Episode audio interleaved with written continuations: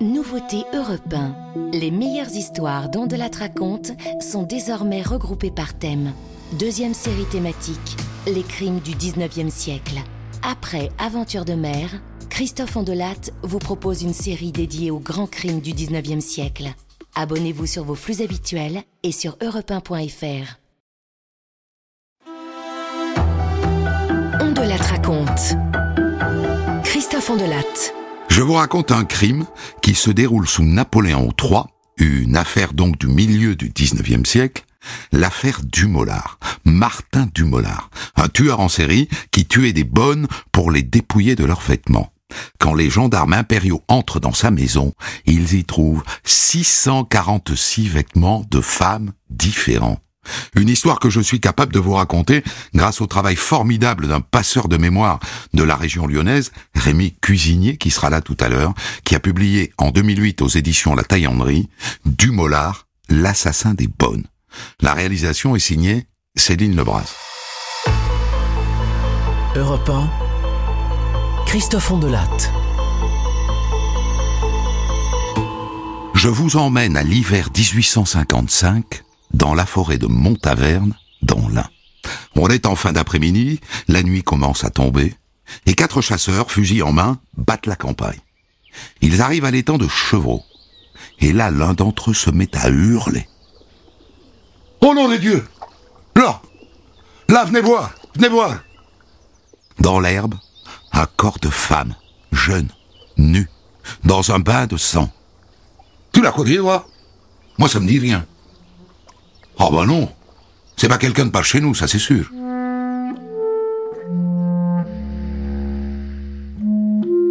Un peu plus loin dans les herbes, encore du sang, et ses vêtements. Un foulard de laine, un col brodé, une jarretière, un peigne en corne, et aussi un bonnet blanc, percé et taché de sang. Les quatre courent prévenir le maire, qui lui-même fait prévenir le procureur impérial en personne.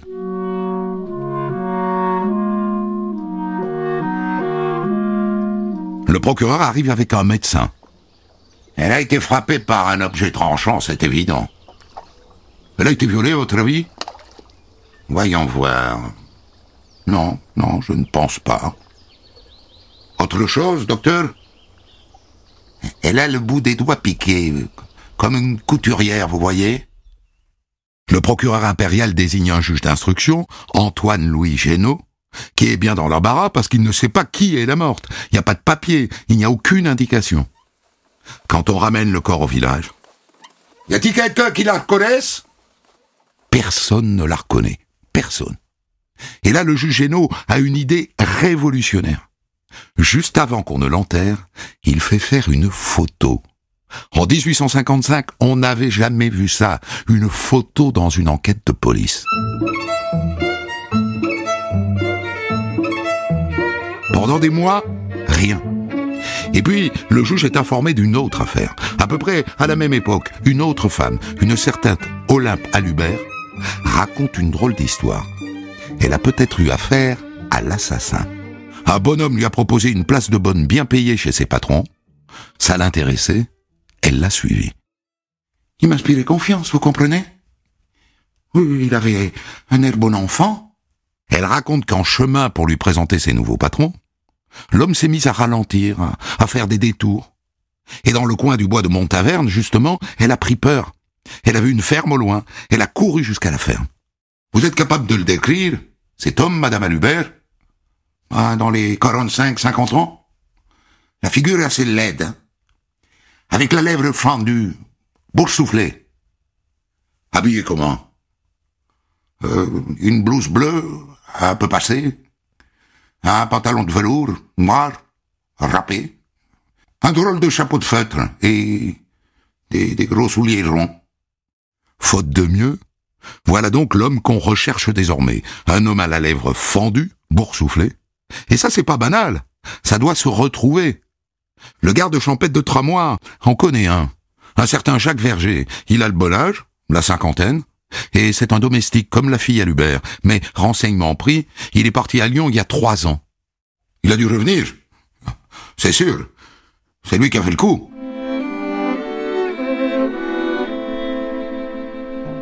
À cette époque, on ne s'embarrasse pas.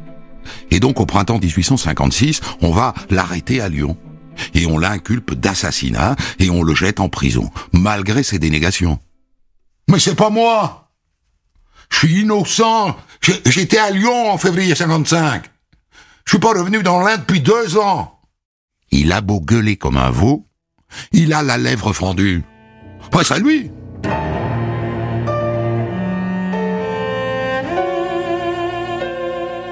Là-dessus, toujours à la même époque, le juge Genot découvre le cas d'une certaine Jeanne-Marie Bourgeois. Elle raconte que cinq mois plus tôt, un paysan lui a proposé une place de bonne d'enfant à la campagne, payée 200 francs l'année. 200 francs, c'est une sacrée somme. Et donc, euh, elle a préparé son barda et elle a suivi le paysan sur les chemins de la Saône pour aller rencontrer cet employeur providentiel. Mais voilà qu'il a pris des chemins de traverse. Et à un moment, il lui a demandé si elle avait des économies. Alors elle a pris peur. Elle s'est enfuie. La même histoire que celle d'Olympe à.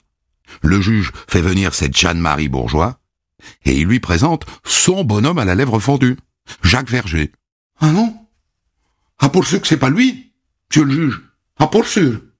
Ah euh, Le juge est bien mari, mais il renvoie tout de même Verger en prison pour trois mois de plus. Et puis finalement, on vérifie son alibi. Il était bien à Lyon en février 1855. Ça n'est pas lui.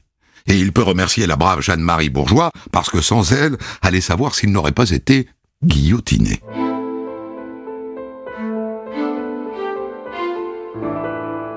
Le juge n'a plus de suspect, et il ne sait toujours pas qui est la morte. Jusqu'à ce que des parents viennent déclarer au maire de leur village la disparition de leur fille. Marie Badet Qu'elle s'appelle notre petite On leur montre la photo, le foulard, le peigne. C'est bien elle une domestique de Lyon. Et voilà ce que raconte sa patronne. Marie Badet? Oh ben, elle était à mon service depuis quelques jours. Et puis un dimanche, elle est venue me trouver, elle m'a dit, Madame, je pars. J'ai trouvé à la campagne une place à 210 francs par an. Je lui ai répondu, mais Marie, vous, ne pouvez pas me quitter comme ça. ce soir, j'ai des invités. Et, elle m'a dit, je regrette, madame, mais on, m'attend en bas et, on m'emmène sur le champ. Alors elle s'est habillée, en, hâte. Je me souviens, elle a, elle a, mis une robe verte, presque neuve. Et puis elle a pris un panier en osier. Et elle est partie. Oh, la pauvre gamine.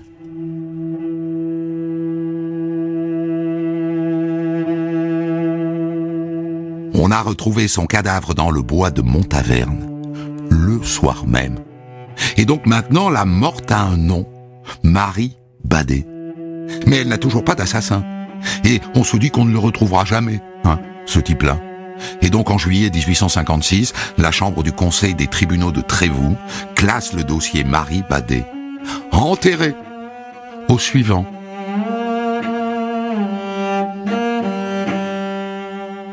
Et pourtant, trois ans plus tard, à l'hiver 1859 à Lyon, il arrive exactement la même chose à une autre domestique, Julie Farja. Cette Julie vient d'être renvoyée de chez son maître parce qu'elle est enceinte. Et donc elle se rend à l'un des bureaux de placement de Lyon, une sorte d'ancêtre de Pôle emploi. Et là, elle est abordée par un paysan qui doit avoir la cinquantaine avec une blouse bleue et la lèvre fendue. Il lui propose une place de bonne bien payée à la campagne, chez lui. Je suis veuf, depuis six mois. Et chez moi, vous n'aurez qu'à vous occuper de mes deux vaches. Hein. Je vous donnerai quinze francs par mois. Quinze francs? Elle qui vient de se faire congédier. Évidemment, ça lui convient. Et donc elle fait son baluchon et elle le suit. Sur la route, il paye son repas, une soupe et des côtelettes, et il lui demande. Dis donc, toi, t'as de l'argent? Ma, un peu Les gages de mon ancien patron, dans mon tablier. Et là, d'un coup, il ralentit le pas. On a bien le temps, non? Quand à la nuit tombante, il veut l'emmener sur un sentier, elle refuse tout net. Et là, il se jette sur elle, il lui arrache son tablier, elle hurle, elle appelle à l'aide, mais personne ne l'entend. Elle réussit à attraper son bagage et elle disparaît dans l'obscurité. Des fermiers la recueillent pour la nuit et elle leur raconte son histoire. Ils sont bouleversés. Alors le lendemain, ils l'emmènent à la gendarmerie de Saint-André de Corcy. Ce jour-là, ils auraient mieux fait de se couper un bras, car les gendarmes, considérant qu'elle n'a pas de papier, et pas un sou, la conduisent immédiatement devant le procureur impérial de Trévoux, qui l'inculpe pour vagabondage. Sous Napoléon III, on rêve d'une France bourgeoise. Hein. Il n'y a pas pire que le vagabondage. Et du coup, c'est à peine si son agression est enregistrée quelque part. Et l'homme à la lèvre fendue court toujours.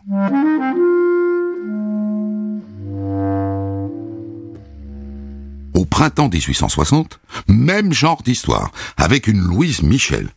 Un homme à la lèvre fendue l'entraîne dans un bois et tente de la détrousser. Elle s'échappe, elle va trouver la police, mais rien, pas de suite. Au revoir, mademoiselle. Sauf que les deux fermiers qui avaient recueilli Julie un an plus tôt sont mis au courant de cette nouvelle affaire, et donc ils vont voir les gendarmes et ils insistent. Et les gendarmes, finalement, écrivent un rapport et l'envoient au juge Génaud. Génaud fait venir la victime, et il lui montre un vagabond qu'il a sous la main, un sieur Audria. Oh, ben c'est pas lui, monsieur le juge. Vous êtes sûr?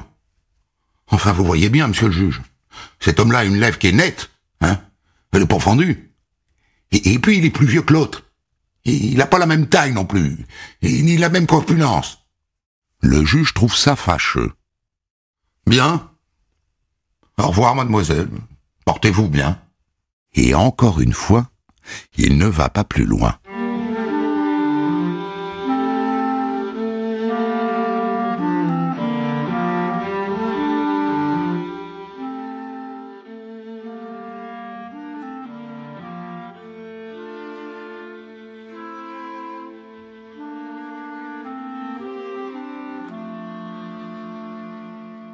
Au printemps 1861, plus de cinq ans donc après la mort de Marie Badet, une jeune femme vient voir le juge Genot. Elle s'appelle Marie Pichon. Voilà, monsieur le juge. C'était en mai à Lyon, sur le pont de la Guillotière. Un homme avec la lèvre fendue. La même histoire, la même blouse bleue, la même tronche en biais. Et je lui ai dit que j'avais une grosse malle, pleine d'habits, et qu'il n'était pas question que je m'en sépare. Alors au début, il l'a porté sur le dos, et puis il m'a dit qu'il était fatigué. Et il a posé ma malle au milieu d'un champ. Oh, j'étais contrarié. Mais j'ai pas eu le choix. La nuit est tombée. Et là, Marie a eu comme un mauvais pressentiment, surtout quand, dans l'obscurité, elle l'a vu chercher une pierre bien lourde, et ensuite essayer de déterrer un piquet de vigne. Là, j'ai voulu m'enfuir, monsieur le juge. Il a sorti de sa blouse un lasso. Hein il a tenté de m'attraper au lasso, comme s'il si attrapait un cheval ou, une chèvre.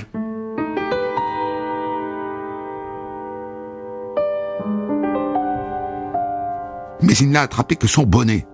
Et elle s'est échappée dans la nuit, et elle a trouvé refuge chez un fermier. Le fermier a prévenu le garde champêtre qui a emmené la gamine à la gendarmerie. Et pour une fois, ça ne s'est pas arrêté là le maréchal des logis Tripart a réuni une petite escouade. Ils ont pris des lanternes et en pleine nuit, à une heure du matin, ils sont allés chercher la malle à travers champs. Eh ben, la malle, elle y était plus, monsieur le juge. Volatilisée. Et là, le maréchal des logis Tripart a eu une idée lumineuse. Si la malle a disparu, c'est que le voleur est en mesure de la porter. Et s'il peut la porter, c'est qu'il n'habite pas loin c'est qu'il est d'ici. De la logique, rien que de la bonne logique, de la police à papa. La meilleure.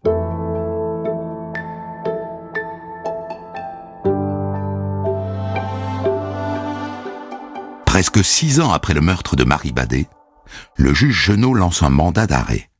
La jeune Marie Pichon a donné une description précise. On recherche maintenant un homme de 50 ans, un mètre soixante-dix environ, cheveux bruns et lisses, front couvert, yeux noirs vifs et foncés, barbe noire, teint basané, signe particulier, la lèvre supérieure grosse, double et saillante, et une légère cicatrice sous le nez, et puis le dos voûté et de gros doigts. L'enquête de terrain est confiée à un garde champêtre qui s'en va donc courir la campagne en interrogeant les gens du coin. Et un jour, il s'arrête dans un cabaret de Dagneux, à 30 km de Lyon, sur la route d'Oyonnax. Alors, bon, je cherche un homme de la cinquantaine, qui aurait la lèvre supérieure fendue, hein, saillante, le, dos voûté, la barbe noire, basanée. Ça vous dit quelque chose? La lèvre fendue, vous dites? Voûtée et basanée J'en connais un, qui habite pas loin. Ah bon? Et vous avez un nom? Il s'appelle Martin Dumollard.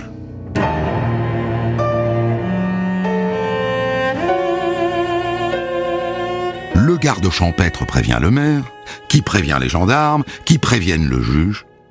Et le 2 juin 1861, les gendarmes arrivent chez Martin Dumollard pour l'arrêter. Il n'oppose aucune résistance. Le lendemain, le juge Genot fait venir Marie Pichon. Il lui présente ce Dumollard. Elle devient livide. Oh, c'est lui. Je le reconnais. J'ai passé assez de temps avec lui. C'est, c'est bien lui. Le juge Genot, pas peu fier, se tourne alors vers Dumollard. Vous voyez, monsieur Dumollard. Les déclarations de cette jeune femme sont d'une précision à vous confondre. C'est qu'une menteuse. Moi, je suis jamais avec elle. Je l'ai vue nulle part. Elle se trompe. Ah non? Non, ce qui prouve que je dis la vérité, c'est que d'autres personnes nous ont vus ensemble. Et là, la jeune Marie cite le nom d'au moins six personnes qui les ont vus ensemble. Oh, ben qu'on les fasse venir. Vos témoins, là. Et si elles vous reconnaissent, Dumollard Ah, alors c'est, c'est, c'est qu'elles sont mises d'accord, hein? Moi, moi, je, jure que je suis innocent, euh, co- comme l'enfant qui vient au monde. Innocent comme l'enfant qui vient au monde. On verra, monsieur Dumollard. Martin Dumollard est envoyé sous les verrous. Et dans les semaines qui suivent, comme l'agression de Marie Pichon au lasso a fait grand bruit dans les journaux, des lettres venues de toute la France commencent à arriver sur le bureau du juge. Des femmes qui racontent la même mésaventure. Et des familles dont les filles ont disparu. Le juge n'est pas au bout de ses surprises.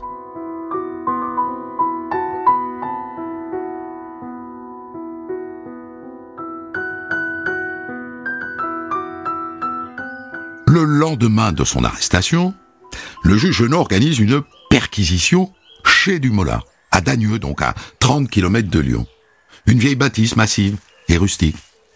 Il y a là le juge de paix du canton, son greffier, le maréchal des logis Tripart, deux autres gendarmes, le maire, le garde champêtre de Dagneux et aussi Marie Pichon, au cas où on retrouverait le contenu de sa malle. Ouvrez Gendarmerie impériale Personne. Alors on envoie chercher la femme de Dumollard au champ. Elle revient, elle ouvre. Tout le monde entre dans la maison. Et là, incroyable, un entrepôt de chez Tati. Il y a des vêtements partout. Des montagnes de vêtements et uniquement des vêtements de femmes. Les gendarmes se mettent à les compter. En voilà un. Deux. Trois. Quatre. Cinq. Il y en a 646, dont 10 jarretières, 57 paires de bas, 38 bonnets, 10 corsets, 9 robes, 28 fichus, des dentelles, des jupons et des châles, et des coffrets, et des malles, des caisses, des trousses de couture. À y regarder de plus près, certaines robes sont couvertes de sang. Et cachées derrière un fagot au-dessus de l'écurie, un gendarme découvre une pièce de tissu bleu à carreaux blancs que l'on montre à Marie Pichon. Oh ben je le reconnais. Oh ben c'est un de mes tissus. Il était dans ma malle.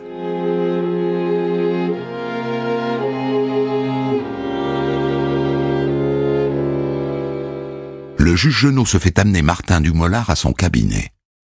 Alors, monsieur Dumollard, comment expliquez-vous tous ces vêtements de femme que l'on trouve chez vous?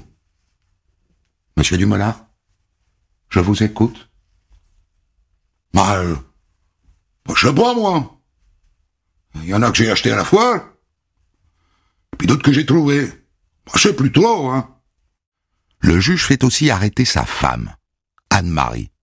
Dites-moi, madame, d'où viennent ces habits? Oh, ben, c'est pas bien. Mon mari les a sans doute achetés. Vous savez, madame, à ce rythme-là, ce qui vous attend, c'est la guillotine, hein. Tandis que si vous parlez, vous sauvez votre tête. Ah bon? Je peux dire des choses alors? Je peux dire que mon Martin, l'autre jour, il est rentré avec une malle.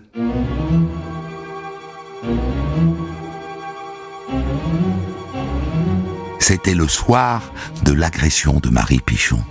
Elle dit qu'il est allé brûler son contenu dans le bois des Rouillonnes. Alors le juge ordonne qu'on fouille le bois et qu'on creuse. Et on retrouve tout le contenu de la malle de Marie Pichon. Mais c'est pas tout. Parmi les vêtements accumulés dans sa maison, on retrouve une robe verte et un tablier noir que les parents Badet reconnaissent tout de suite. Ils appartenaient à Marie Badet, retrouvée morte en 1855. Le juge fait venir toutes les servantes qui ont été agressées et volées, et toutes retrouvent un peu de leur garde-robe. Et toutes reconnaissent Dumollard. Et elle alors? La femme du Mollard, Anne-Marie, qu'est-ce qu'elle sait de tout ça? Le juge l'a fait revenir dans son cabinet.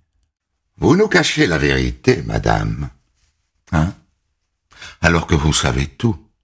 Elle a dû faire le calcul, garder le silence plus longtemps ne lui apportera rien qui vaille. Oh ben oui, je vais vous dire ce que je sais. Il y a à peu près quatre ans de ça, mon mari il est revenu en pleine nuit. Il tenait une montre, une montre en argent. Et aussi des vêtements pleins de sang. Qu'est-ce que t'as donc fait, je lui ai. Il m'a dit j'ai tué la fille. Au, bois de mon main, qu'il m'a dit. Il m'a dit j'y retourne l'enterrer. Et puis il est reparti. Et puis même chose au début de cette année, il rentre encore au milieu de la nuit. Cette fois, il a pris des boucles d'oreilles en or. Et, un châle, et, une robe, une chemise de nuit, notre harde de femme. Je crois bien qu'il y avait des taches de sang aussi. Hein. Je lui demande ce que c'est, il me dit, j'ai tué une fille au bois d'été commune. Et il est ressorti pour l'enterrer. Et donc trois jours après, une petite troupe emmenée par le juge Genot se rend au bois de Montmain. On déterre un premier cadavre, on ne saura jamais qui c'est, on l'appellera l'inconnu du bois de Montmain. Le lendemain, rendez-vous au bois des communes. C'est trop grand, on ne le trouve pas. Et là, du mollard lâche. Moi, je connais où qu'il est le corps, hein. Je peux vous y conduire un aveu. Et là, il montre un endroit, on creuse, et on sort le corps d'une femme nue, en bon état de conservation, Marie Eulalie Busseau, portée disparue depuis février 1861. Elle a été violée, assommée et enterrée vivante. Le juge Genot boucle son instruction. On attend maintenant le procès du tueur de Bonne.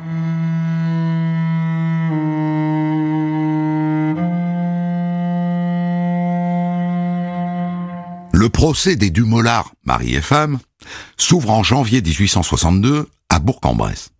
Il fait un froid de canard, mais la foule se presse dès l'aube devant le tribunal. Et l'on compte bientôt entre 4000 et 5000 personnes.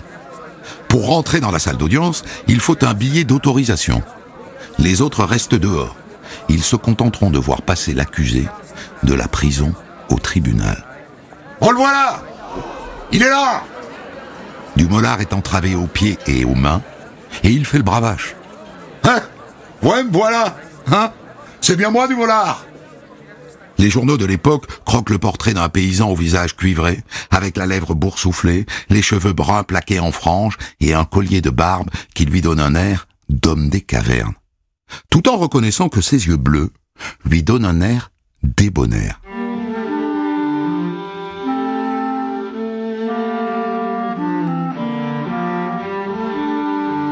L'acte d'accusation n'a retenu que 12 victimes, trois qui ont été assassinées et les autres volées ou agressées.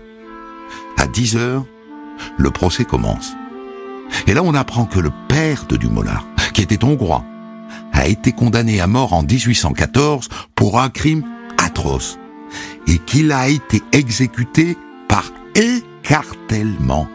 Il a été écartelé en place publique, écartelé. Et le petit Martin n'avait que 4 ans, il a assisté à toute la scène, même s'il dit qu'il ne s'en souvient pas. Il y a donc un traumatisme lourd chez Martin Dumollard. Ça n'excuse rien, hein mais ça explique. Le président passe à autre chose. Monsieur Dumollard, il paraît que vous frappiez votre femme pendant la nuit. Oh, pas pendant la nuit? C'était pendant le jour alors. Ça m'irritait, ça, ça me fatiguait sans cesse. Et, ma foi, la colère m'emportait malgré moi. Évidemment, on s'interroge sur le rôle de sa femme. Jusqu'à quel point était-elle sa complice? Madame Dumollard, comment avez-vous pu porter des habits de morte? Ben, C'est que c'était avec répugnance. Et sur l'autre de mon mari, il m'y contraignait. Mais Dumollard, lui, n'avoue toujours rien. Mais enfin, Dumollard, avez-vous tué ces femmes? C'est pas moi, je vous ai dit. C'est des, des inconnus, deux inconnus. Depuis son arrestation, il prétend avoir agi sur commande de deux individus barbus dont il ne connaît pas les noms. Il devait leur livrer des femmes. Personne n'y croit. Il exaspère tout le monde. Et d'où viennent, monsieur Dumollard, ces monceaux de vêtements? Bah, j'ai reçu quatre paquets de, de, ces messieurs les inconnus. Et le corps de Marie Eulalie, monsieur Dumollard, c'est, c'est vous quand même qui nous avez indiqué où il était, puisque vous avez emmené les gendarmes là où elle était enterrée. Oui. Mais, mais c'est pas moi qui les ai tués, c'est les barbus. À un moment, Dumollard va même plus loin. Il prétend avoir tout tenté pour libérer les filles des griffes des barbus. Et d'ailleurs, un jour, à une suspension d'audience, il aperçoit Marie Pichon. Mme Pichon Malheureuse sans, sans, moi, vous seriez plus là. Vous devriez me remercier, hein Je vous ai laissé échapper des gros barbus. Le public qui assiste à la scène est estomaqué. Les huissiers doivent intervenir. Dans son box, Dumollard a pris l'habitude de casser la croûte pendant les débats. Il sort un quignon de pain de sa poche, il le frotte avec un peu d'ail, il ajoute un morceau de charcutaille et il mange tranquillement. L'assistance est indignée, mais le président laisse faire. Le dernier jour du procès, le procureur se lève pour plaider. Lui est un être oisif, hein lubrique, rusé, cruel. Et elle, voyez-vous, elle a choisi son lot. Qu'elle ne se plaigne pas. L'avocat de Dumollard, maître Lardière, fait ce qu'il peut. Et il rappelle bien sûr la scène de l'écartèlement. C'est ici, n'est-ce pas Que commence cette enfance déquenillée trouée à travers les bouts de tous les sentiers.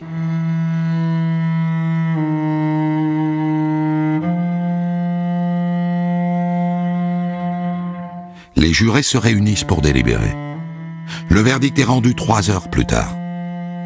Pour Martin Dumollard, c'est l'échafaud, et pour sa femme, vingt années de travaux forcés. Il reste de marbre, elle sanglote. Et quand on lui apprend qu'il sera guillotiné, il dit Oh J'aime toujours mieux ça que d'être comme mon père. Écartelé sur une roue, en étant tiré dans tous les par des chevaux.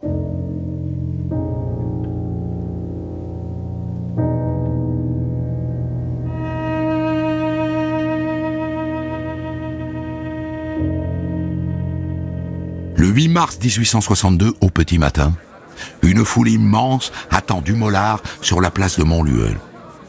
Le curé s'avance vers lui. Courage, mon fils. Hein vous allez dîner avec les anges au banquet éternel. Passez donc devant moi, monsieur le curé. Vous, vous ferez mettre le couvert. Quand le couperet tombe, la foule exulte.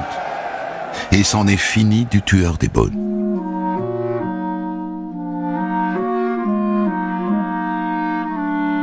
Comme souvent à cette époque, on fait de l'histoire de Dumollard une complainte que l'on va chanter dans les cabarets. Et cette complainte s'achève par une morale absolument délicieuse. Servante trop bonasse.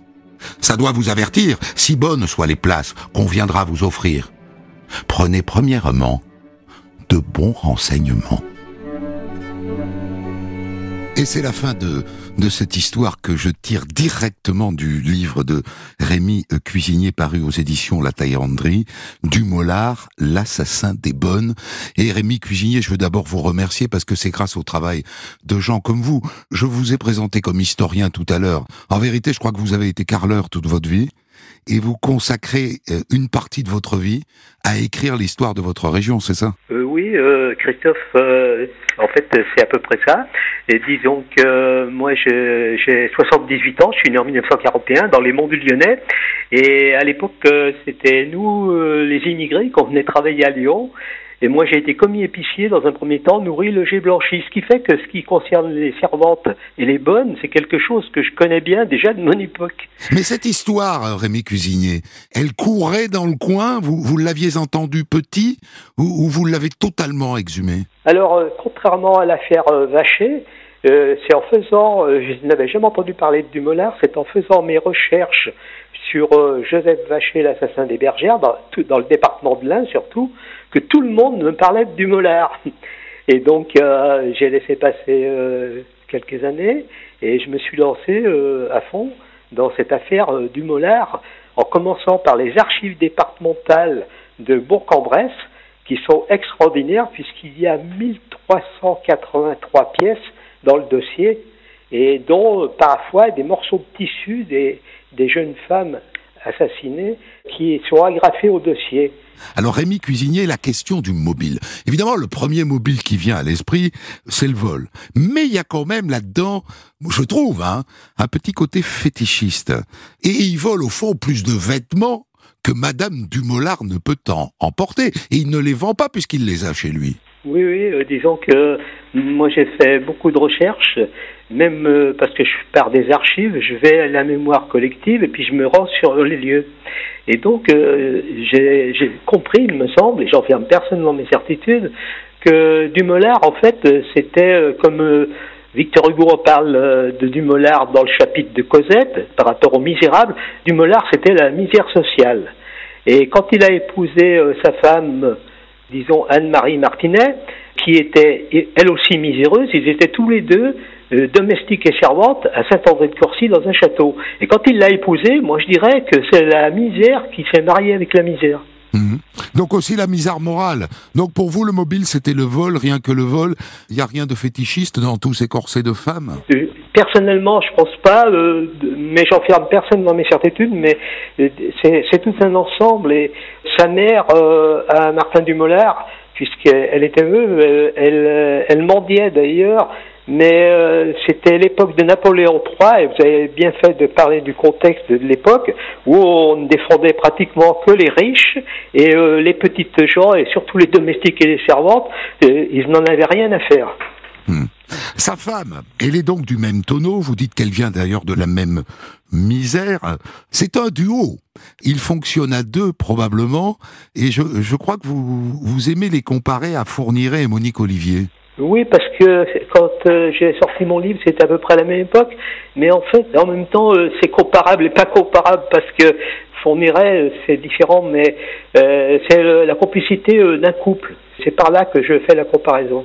Alors, ce qui saute aux, yeux, c'est que sous Napoléon III, la police, la justice, les enquêtes, tout ça, c'était extrêmement bâclé. Et au fond, cette affaire n'émerge que par la ténacité des paysans qui avaient recueilli euh, Julie Farja. Euh, oui, oui, et puis surtout euh, la famille Barbet aussi, qui était à Mionnet, ou à Mont-les-Ragès, où une jeune fille qui s'appelait Olympe Alubert, qui a échappé à Dumoulin, elle s'est réfugiée chez, chez ces braves paysans. D'ailleurs, la famille Barbet est toujours dans la région là-bas. Le juge Genot n'a pas poussé bien loin son, son enquête après la mort de Marie Badet, c'était l'usage à l'époque c'était l'usage, c'est sûr, parce que, je me répète, mais ils en avaient pas grand-chose à faire des, des, petites gens et encore moins des domestiques et des servantes.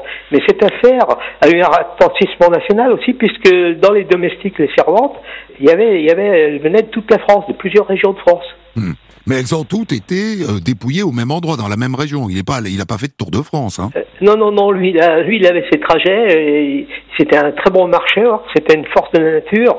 Et en même temps, euh, parfois, il prenait aussi le train, puisqu'il prenait le train à Montluel pour venir à Lyon aussi. Hein. Hmm. Et à Lyon, vers le pont de la Guillotière, il avait ses habitudes. Il mangeait, il logeait toujours au même endroit, vers la place du pont, qui existe toujours d'ailleurs.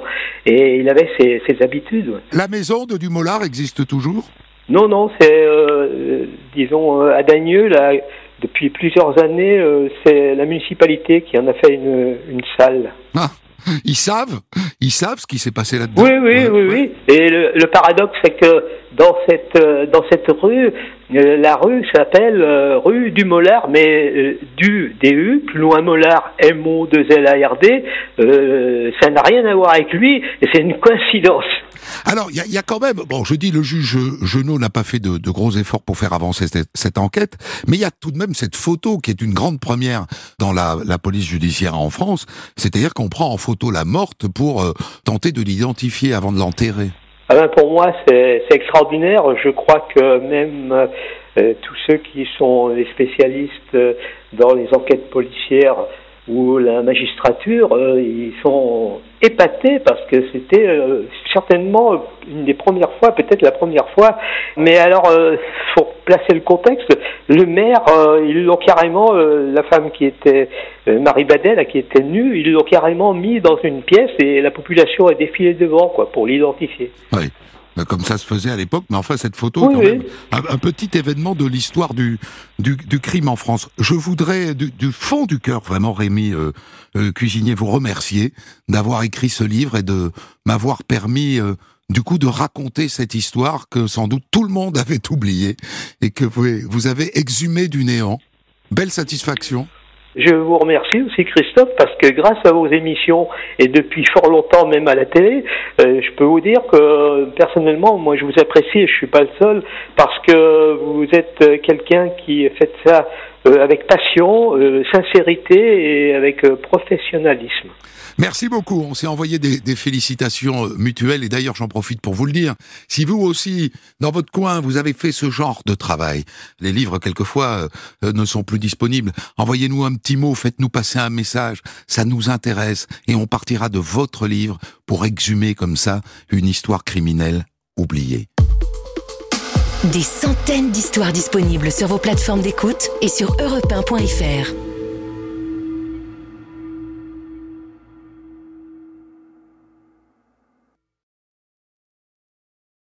Découvrez l'histoire du jour dont de la raconte à 14h sur Europe 1 et dès 6h du matin en podcast.